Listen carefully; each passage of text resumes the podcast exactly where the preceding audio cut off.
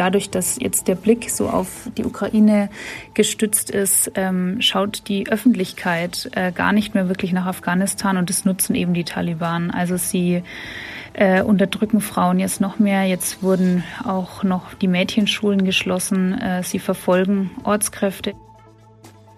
Afghanische Ortskräfte leben inzwischen in Augsburg. Wie es ihnen geht, das erfahrt ihr in dieser Episode. Außerdem gibt es Neuigkeiten zum Perlachturm.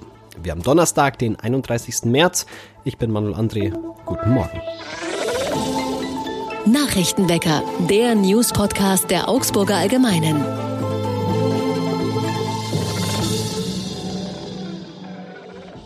Und zu Beginn wie immer erst einmal alle wichtigen Nachrichten aus Augsburg.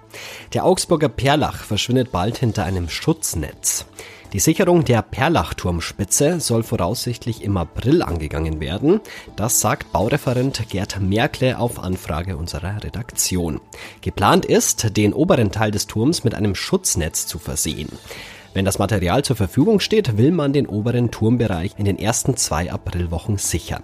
Danach soll dann das ebenerdige Schutzgerüst Stück für Stück abgebaut werden. Damit könnten dann die Gehwege und der Fischmarkt wieder genutzt werden.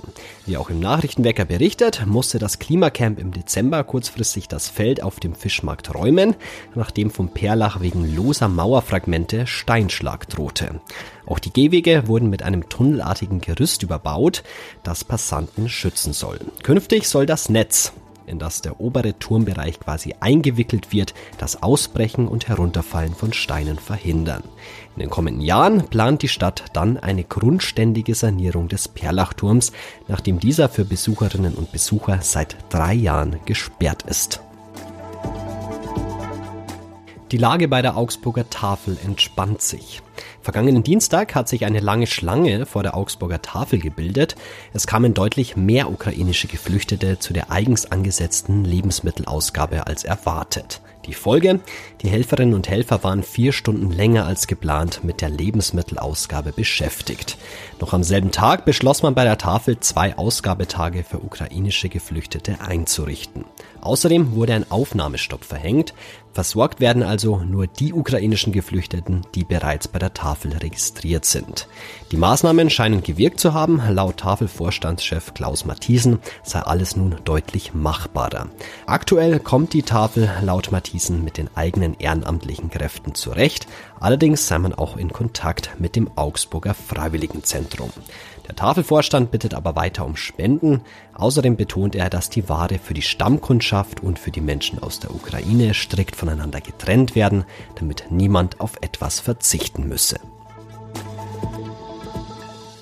Und eine Schwangere hat in Augsburg die Wohnungstür nicht mehr öffnen können und hat ohne Hilfe ihr Kind zur Welt gebracht.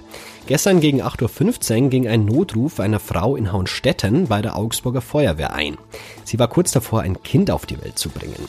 Die werdende Mutter benötigte dringend Hilfe und konnte die Wohnungstür kurz vor der Geburt nicht mehr selber öffnen.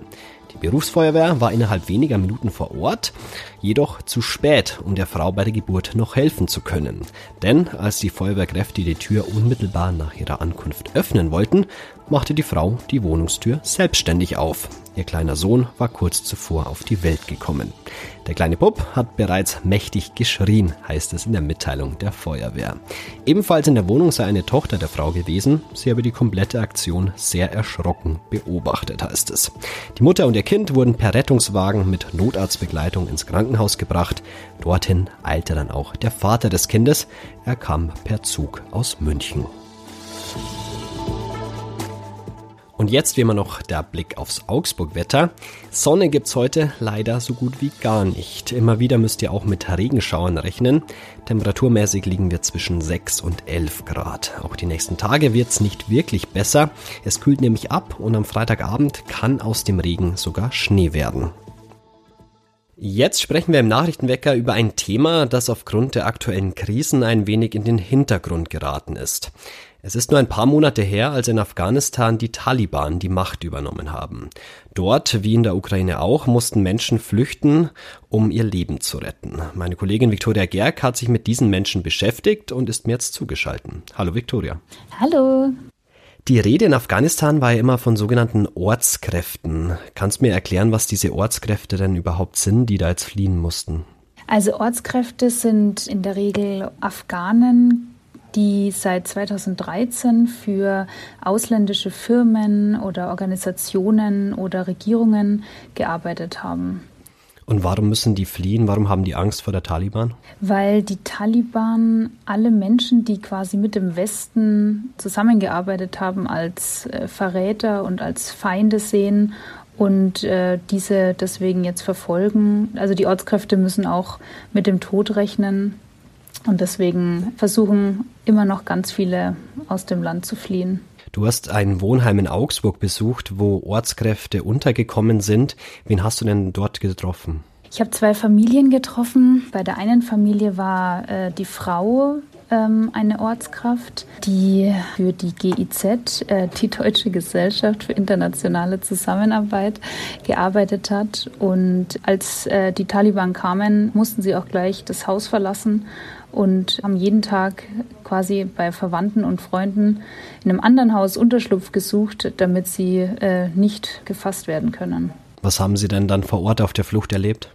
Bei denen war es so, dass die GIZ äh, ihnen gesagt hat, sie müssen alle äh, Unterlagen, alle erforderlichen immer parat haben. Es könnte jederzeit sein, dass sie einen Anruf bekommen und dann zum Flughafen nach Kabul müssen. Also sie sind dann nach Pakistan geflohen. Also sie haben von der GIZ ein pakistanisches Visum bekommen. Es war aber so, dass sie nur fliehen konnten, weil sie ein medizinisches Visum hatten. Also es war äh, quasi unecht. Und äh, ihr Mann hat dann gesagt, dass sie sehr krank sei und äh, das deswegen in Pakistan äh, behandelt wird. Und dann haben die Taliban sie ausreisen lassen. Und dann äh, von Pakistan aus sind sie dann nach Deutschland gekommen.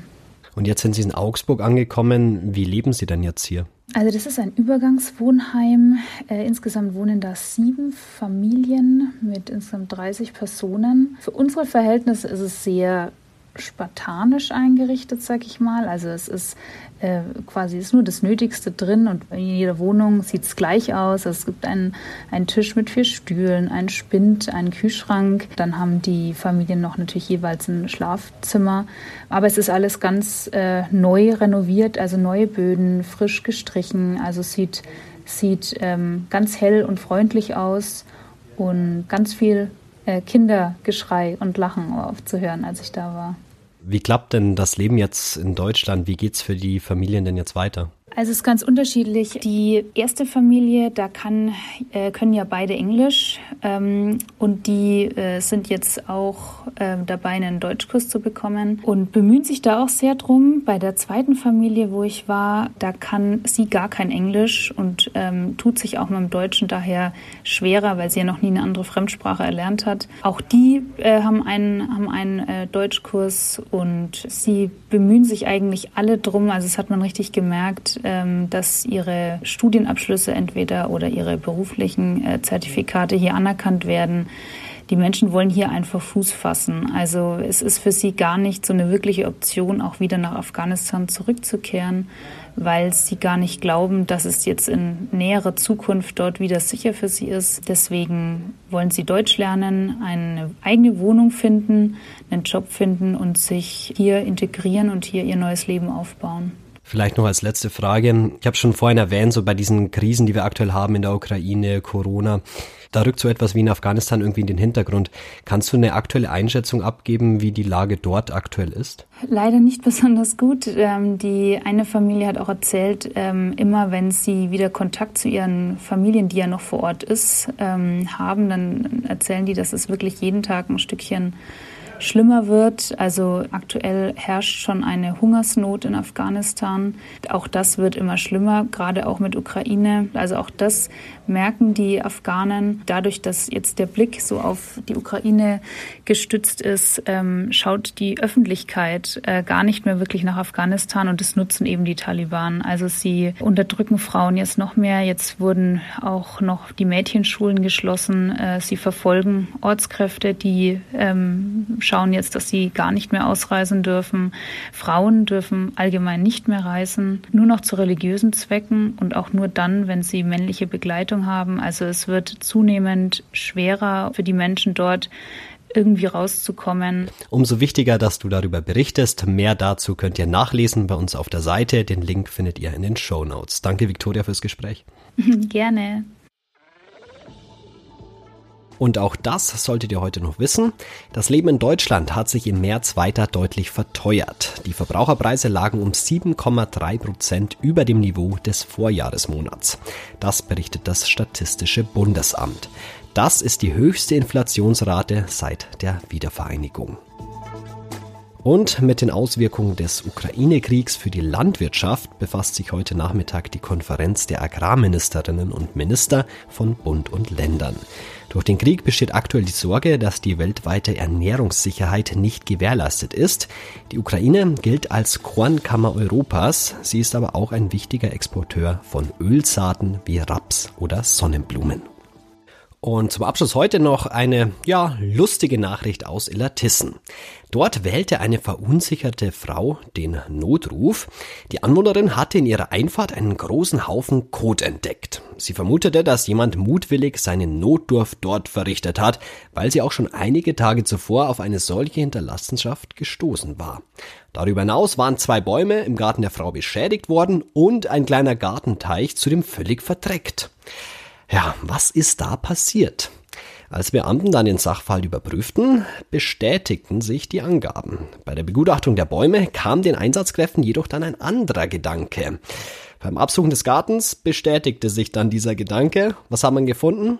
Einen Biber, den mutmaßlichen Übeltäter also.